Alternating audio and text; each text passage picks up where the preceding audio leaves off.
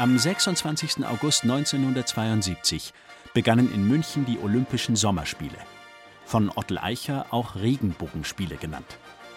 Eicher, der hauptverantwortlich für das optische Erscheinungsbild der Spiele war, wollte eine freudige Atmosphäre für den internationalen Sportwettbewerb schaffen. Und so benutzte er viele helle Farben für die Fahnen, Plakate, Hinweisschilder und für das Maskottchen, den Dackel Waldi. Während uns der vielfarbig geringelte Waldi hauptsächlich noch in Museen wie dem Münchner Stadtmuseum über den Weg läuft, sehen wir Eichers Sportsymbole und die daraus entstandenen Hinweisbilder, die sogenannten Piktogramme, noch jeden Tag. Allerdings sind sie für uns schon so alltäglich geworden, dass wir kein Auge mehr für die Genialität ihrer Erfindung haben. Markus Rathgeb, Dozent für Mediendesign in Ravensburg. Eicher hat mit diesen Piktogrammen meiner Ansicht nach den Prototyp eines modernen visuellen Systems geschaffen. Man sieht sie auf Flughäfen, Bahnhöfen, überall, ja, und sie sind letztlich kontextunabhängig. Hinweisschilder für Gepäckaufgabe, Toilettenschilder, Notausgangleuchten. All diese Zeichen basieren auf den Piktogrammen, die Ottel Eicher für die Olympischen Spiele in München schuf.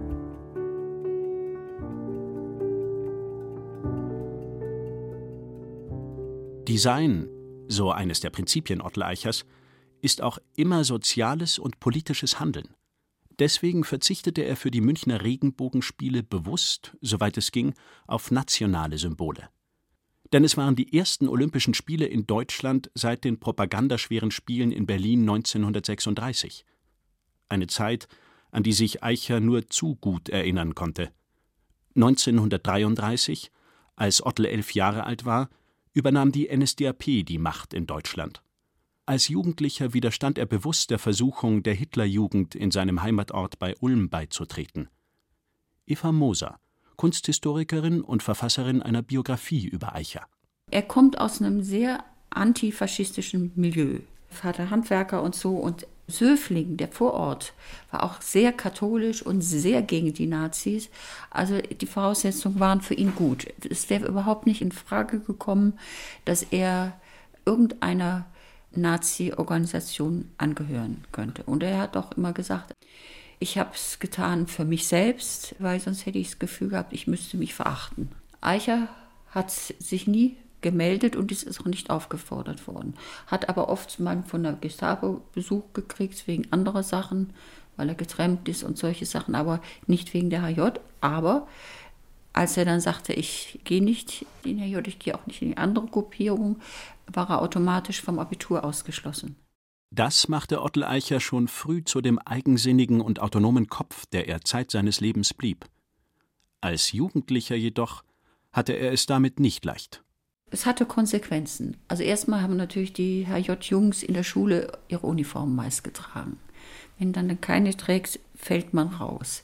Er ist auch in der Klasse angefeindet worden, er hat sich geprügelt deswegen. Also wenn er später mal sagt, er wäre so ein Außenseite, dann hat das da sicher angefangen. Doch schon bald findet er in Ulm eine Gruppe, der er sich zugehörig fühlt. Die Familie Scholl.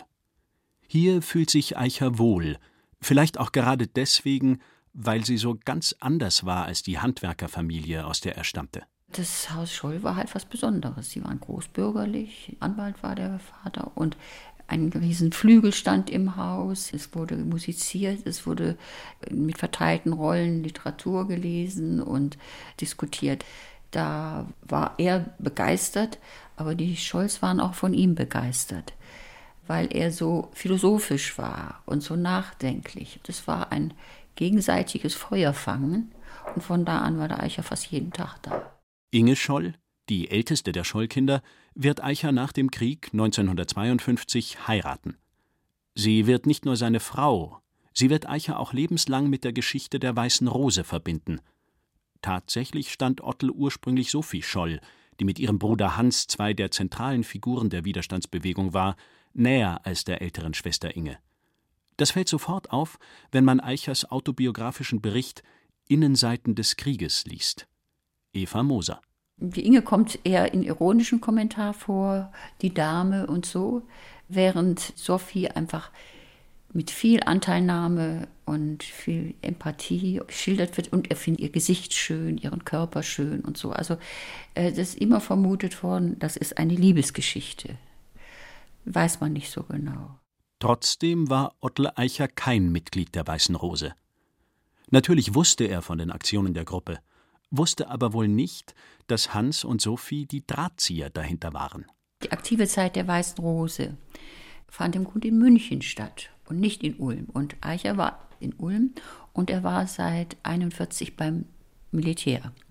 Er war viel unterwegs oder im Krankenhaus, im Lazarett und so. Da hat er ja so alle möglichen Geschichtchen erzählt, wie er es schaffte, drei oder viermal Malaria zu kriegen, weil er die Tabletten nicht nahm. Er hat immer gesagt, lieber krank daheim als gesund tot. Er war eigentlich ein Drückeberger. Er hat auch Förderungen, Beförderungen abgelehnt und so. Die Zeit irgendwie überleben und trotzdem sein Gesicht bewahren.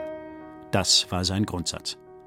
Später, 1985, formuliert er in seinem Buch Innenseiten des Kriegs so Irgendwie betrachte ich meine Existenz wichtiger als die des Staates. Der autonome Einzelgänger, der er auch in seinen Beziehungen zu Sophie und Inge blieb, hätte es ihm verboten, einer Vereinigung wie der Weißen Rose beizutreten. Natürlich hat man wohl auch über Widerstand geredet. Aber für Eicher war das kein Thema. Er hat gesagt, also Widerstand hat in so einem Staat überhaupt keinen Zweck. Das ist ein Machtstaat, da bist du aufgehängt und Märtyrer ist nicht meine Rolle. Für ihn galt ein Verhalten der listige Fuchs, der für sich allein überlebt. Der eigentliche Held war für ihn der Deserteur und er ist ja am Ende des Krieges auch desertiert. Nach dem Krieg war Eichers Heimat zerstört. Ulm lag in Trümmern. Von der historischen Innenstadt stand fast nur noch das Münster inmitten von Schutthaufen. Doch für Eicher war das Ende des Nationalsozialismus wie der eigentliche Anfang seines Lebens. Hatte er bis dahin im Verborgenen gelebt, so konnte er nun aktiv am Aufbau teilnehmen. Und damit fing er auch gleich an. Noch vor dem Krieg hatte er sich intensiv mit dem katholischen Glauben auseinandergesetzt und als Jugendlicher Kontakt zu zwei der wichtigsten religiösen Intellektuellen aufgenommen, dem Schriftsteller und Kierkegaard-Übersetzer Theodor Hecker und besonders zu Karl Muth, dem Herausgeber der christlich-philosophischen Zeitschrift Hochland. Beide mehr als 50 Jahre älter als Eicher. Er hat sie einfach besucht. Er ist einfach hingefahren hat gesagt, guten Tag, ich bin der Odle Eicher. Da war er 16 oder 17. Und dann haben die ihn, der Hacker widerwillig, der Mut freundlich aufgenommen und sind sofort in Diskussionen gewesen. Das ist schon etwas Besonderes, das ist Eicher. Schon einige Wochen nach Kriegsende organisierte Eicher in Ulm eine Vortragsreihe über christliche Weltanschauung. Erster Redner war Romano Guardini, katholischer Priester italienischer Herkunft und einer der zentralen christlichen Denker des 20. Jahrhunderts. Eicher hatte sich einfach auf sein Motorrad gesetzt und war nach Memmingen zu Guardini gefahren. Dort hatte er sich dem Verfasser einiger Artikel für Karl Muths Hochland vorgestellt und ihn augenblicklich als Vortragenden gewonnen. Diese Vortragsreihe war der Beginn einer demokratisch-politischen Bildungsinstitution, die von den amerikanischen Besatzungsmächten in Ulm nur zu gern gesehen wurde. Die Amerikaner hatten ihm die Räume gegeben, sie hatten die Zustimmung gegeben und waren dann so angetan, dass sie ihm am Ende dieser Reihe angeboten haben, solche Veranstaltungen im Rahmen einer festen Institution, zum Beispiel einer Volkshochschule, weiterzuführen, ob er nicht so eine Schule leiten wollte. Eicher wollte keine Schule leiten, hat immer gesagt, Inge macht das. Und Inge hat gemacht. Das ging immer wieder so. Inge macht. Und so wurde Anfang 1946 die Volkshochschule Ulm gegründet, im Geiste der Völkerversöhnung und der Menschlichkeit, wie es hieß. Inge organisierte das Drumherum, Ottel war für den Inhalt verantwortlich. Und der ging schon bald über christliche Vorträge hinaus. Politik, Literatur, Soziologie, Kunst. Für fast alle Aspekte des Lebens fanden sich immer wieder Vortragende von Rang und Namen ein. Und das immer ohne Bezahlung, wenn man von dem guten Essen danach absieht. Der Verweis auf die Geschwister Scholl war für Eingeladene eine Ehre. Sie wurden sozusagen zu den Guten gerechnet. Das war eindeutig. Der Name Scholl hat Türen geöffnet. Also es gibt ein nicht geschriebenes Zitat, wo er seiner Frau sagt, seien wir doch dankbar, was wir diesen Toten verdanken. Die ganze Gruppe 47 war zeitweise da zu Gast. Also es war wirklich eindrucksvoll. An der Volkshochschule hatte Ottel Eicher zum ersten Mal die Chance, seine Begabung fürs Zeichnen und Designen einzusetzen. Er entwarf Plakate für die Vorlesungen, wovon eines es 1948 sogar in das Museum of Modern Art in New York schaffte.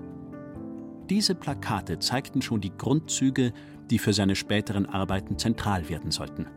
Klare geometrische Formen, Reduktion aufs Wesentliche und ein einheitliches Erscheinungsbild. Reduktion war auf jeden Fall eine Charakteristik seiner Handschrift und grafische Neutralität und erstaunlich, dass es trotzdem geschafft hat, eine ganze Serie von Logos zu schaffen, die vielleicht gerade dadurch, weil sie so einfach sind, sich aufs Wesentliche konzentrieren müssen und deshalb unterscheidbar sind. Ja.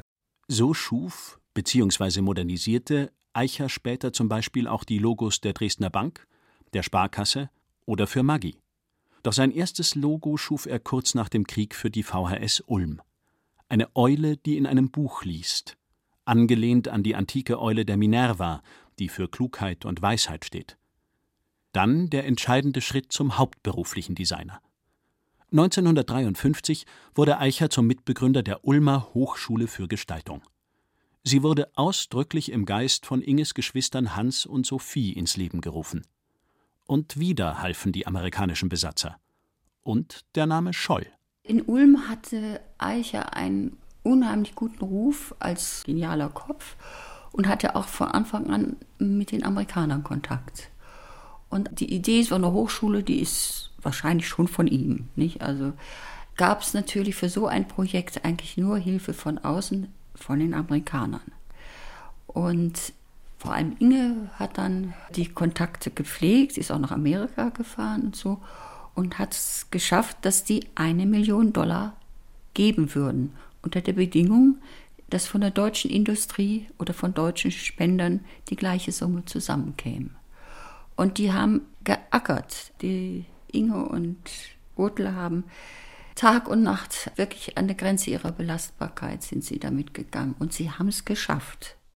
Während anfangs die Hochschule für Gestaltung an das legendäre Bauhaus anzuknüpfen schien, viele Dozenten kamen von der berühmten Designschule aus Dessau, tendierte unter anderem Ottel Eicher für ein Lehrkonzept, das mehr an Wissenschaft und Theorie ausgerichtet war. Zudem sollte es keine reine Designschule sein. Neben Architekten und Grafikern sollten bald vermehrt Mathematiker unterrichten. Die Filmemacher Alexander Kluge und Edgar Reitz konnten als Dozenten gewonnen werden. Für die Literatur wollte man Arno Schmidt überreden. Zudem sollten auch soziale, politische und vor allem ökonomische Aspekte nicht zu kurz kommen. In der Hochschule für Gestaltung zum Beispiel wurde ja sehr eng mit der Industrie auch zusammengearbeitet, also die serielle Fertigung zu optimieren, Kosten zu sparen, auch Ressourcen zu sparen und dann auch die Recherche ins Lebensumfeld, also was brauchen die Leute ja in, auf einem engen Wohnraum, ja, mit wenig finanziellen Mitteln, wurden dann Lösungen entwickelt, die eben in diesem Kontext funktionieren. Designobjekte, die nur schön sind, waren Eicher verhasst. Der nicht mehr brauchbare Gebrauchsgegenstand, hat er ja drüber geschrieben. Nicht? Also er braucht keinen Mondrian zum Sitzen, der ist eh unbequem. Eichers Hintergrund ist ja die Philosophie des Machens. Er kam zwar als Denker, er hat ja viele Philosophen gelesen und Theologen und so, aber er war immer im Machen verwurzelt. Und dieses Denken und Vollziehen in der Praxis, das war ihm sehr eigen und das hat natürlich auch seine Definition beeinflusst, was er über Kunst und über Design denkt. Ja. Und er hat ganz klar gesagt, das Design ist für die Straße, die Kunst ist fürs Museum und die Industrie kam und gab der Hochschule Aufträge. Der wohl bekannteste Auftraggeber für Eichers Team war die Deutsche Lufthansa, die Ende der 1950er Jahre an Eicher herantrat. Die Luftfahrtgesellschaft wollte aus ihrem verstaubten Image heraus und dafür ein einheitliches Design. Also wenn man das sieht, was für Formate, Farbanwendungen, Größenunterschiede äh, die Lufthansa vor dem Projekt Lufthansa durch Eicher und sein Team hatte und was es danach hatte, da war Standardisierung, Systematisierung, hat sich da ein visuelles Erscheinungsbild und einen Wiedererkennungswert geschaffen, der vorher so nicht da war. Ja. Und die Farbe hatte da eine große Rolle. Was fällt Ihnen ein, wenn Sie an Lufthansa denken? Gelb blau. Und gelb ist ein bisschen wärmer, cremiger, sonniger geworden. Das Blau ein bisschen dunkler, more understated, wie es früher war. Aber die Farbe ist Identität. Und Identität war das, was Eicher schaffen wollte. Früher, wo es vielleicht ausgereicht hat, dass man, er nennt es einen neuen Anstrich, einer Firma gegeben hat, da hat es nicht mehr ausgereicht. Ja? Und da war es dann notwendig, dass ein Corporate Identity als ein sinnlich wahrnehmbarer Gesamteindruck eines Unternehmens erfahrbar war. Dass er mit denen gemeinsam den Weg gegangen ist und erstmal so ein Bewusstsein gefördert hat, was machen wir und warum und wer sind wir. Denn für Eicher war Design eben mehr als nur ein Produkt zu vermarkten. Vielmehr ging es für ihn dabei um die Gestaltung der sozialen Umwelt, wie er selbst betonte. Was ist das Wesen der Dinge, mit denen er durch seine Auftraggeber zu tun hatte? Welche Rolle spielten diese Dinge in der Alltagswelt für die Menschen? Als er zum Beispiel einen Auftrag vom Küchenhersteller Bulthaup erhielt, befasste er sich mit dem Thema so ausgiebig, dass daraus ein ganzes Buch wurde Die Küche zum Kochen, eine philosophisch-kulturelle Abhandlung, die alle Facetten der Küche, des Kochens und des Essens, ja sogar der Lebensmittelerzeugung und der Müllentsorgung beleuchtet. Die Küche sollte vor allem auch ein Ort der Kommunikation sein. Und daraufhin hat er eben diesen Küchenblock in der Mitte. Der ist total im Trend. Also es sollte für den Gebrauch sein. Und das wären eben Dinge, die viele Designobjekte eben nicht mehr gewährleisten würden, weil sie eben vor allem für den Prestigegewinn waren. Eichers eigene Küche – die seinen Vorstellungen vom Kochen als sozialer, kommunikativer Arbeit entsprach, wurde dann tatsächlich auch genauso von Bulthaup gebaut. Sein eigentlicher Auftrag war allerdings das Erscheinungsbild der Broschüren und des Logos von Bulthaup. Eichers Idee? Er erschuf statt eines Bildes eine Schrift. Denn eine Schrift sagt mehr aus als nur der Inhalt, den ihre Zeichen transportieren. Markus Rathgeb Autor der Werkmonographie Ottel Eicher. Eine Schrift ist auch immer ein Stück weit ein Ausdruck ihrer Zeit. Vielleicht heute gar nicht mehr so sehr, weil so viele Schriften produziert und generiert werden, aber als die Schrift noch mehr an das Handwerkszeug geknüpft war und davon auch abhing, also angefangen vom Meißel, dann die Bodoni, Zeit der Kupferstecher, ja, das Werkzeug der feinen Haarlinie ja, und der Präzision der Wissenschaft. Das ist ein Ausdruck ihrer Zeit. Die gute, einfache und universelle Verständlichkeit war Eicher immer wichtig. Bei seinen Plakaten, bei seinen Schriften. Besonders deutlich war das bei seinem zweifellos größten Auftrag, das Erscheinungsbild der Münchner Olympischen Spiele zu formen. Seine Zeichensprache sollte international verständlich sein Eicher war nicht der Erste, der Piktogramme schuf. Von 1925 bis 1936 entwickelte der Nationalökonom und Volksbildner Otto Neurath zusammen mit einem Team eine Reihe von Piktogrammen, von ihnen als Isotype bezeichnet. Bereits für die Olympischen Spiele 1964 in Tokio entwarf der Japaner Katsumi Masaru Sportpiktogramme, auf die Eicher sich dann bezog. Was Eichers Werk allerdings besonders macht, seine Olympiapiktogramme sind alle nach einem zugrunde liegenden System angeordnet. Er hat äh, im Grunde ein Raster horizontal-vertikal mit 45 Grad Winkeln geschaffen. Sehr simpel, im Grunde ein Spielbrett. Und auf dieses Spielbrett hat er die grafischen Elemente, also menschliche Arme, Beine, Körper, Kopf und so weiter angeordnet. Er hat ja mal einen Schlüsselsatz gesagt, das war für meinen Weg auch ein Schlüsselsatz. Design ist ein Spiel mit Regeln. Da ist alles subsumiert und da ist auch genau das subsumiert, was er gemacht hat mit den Piktogrammen. Ja. Und das hat sehr gut funktioniert. Diese Regeln schränken also ein, geben zugleich aber auch große Variationsmöglichkeiten.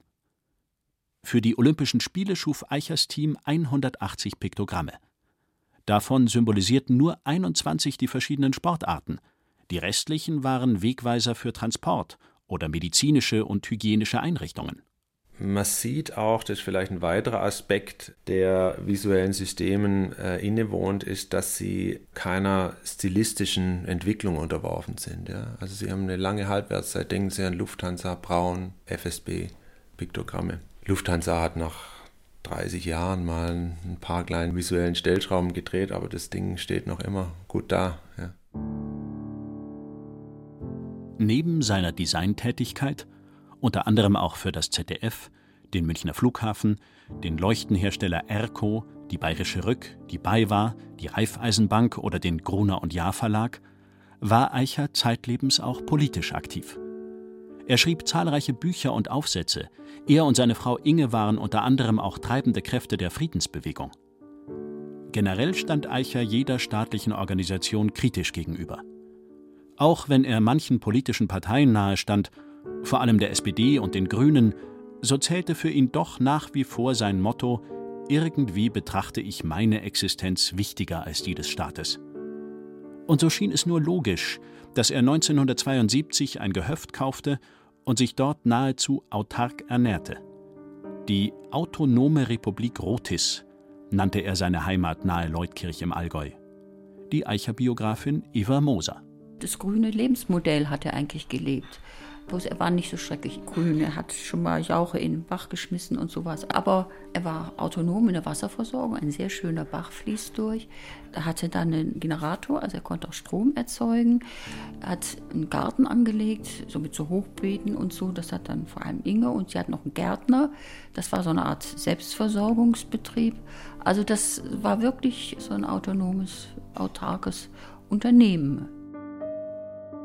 Dort lebte und arbeitete Ottel Eicher bis zu seinem Tod am 1. September 1991.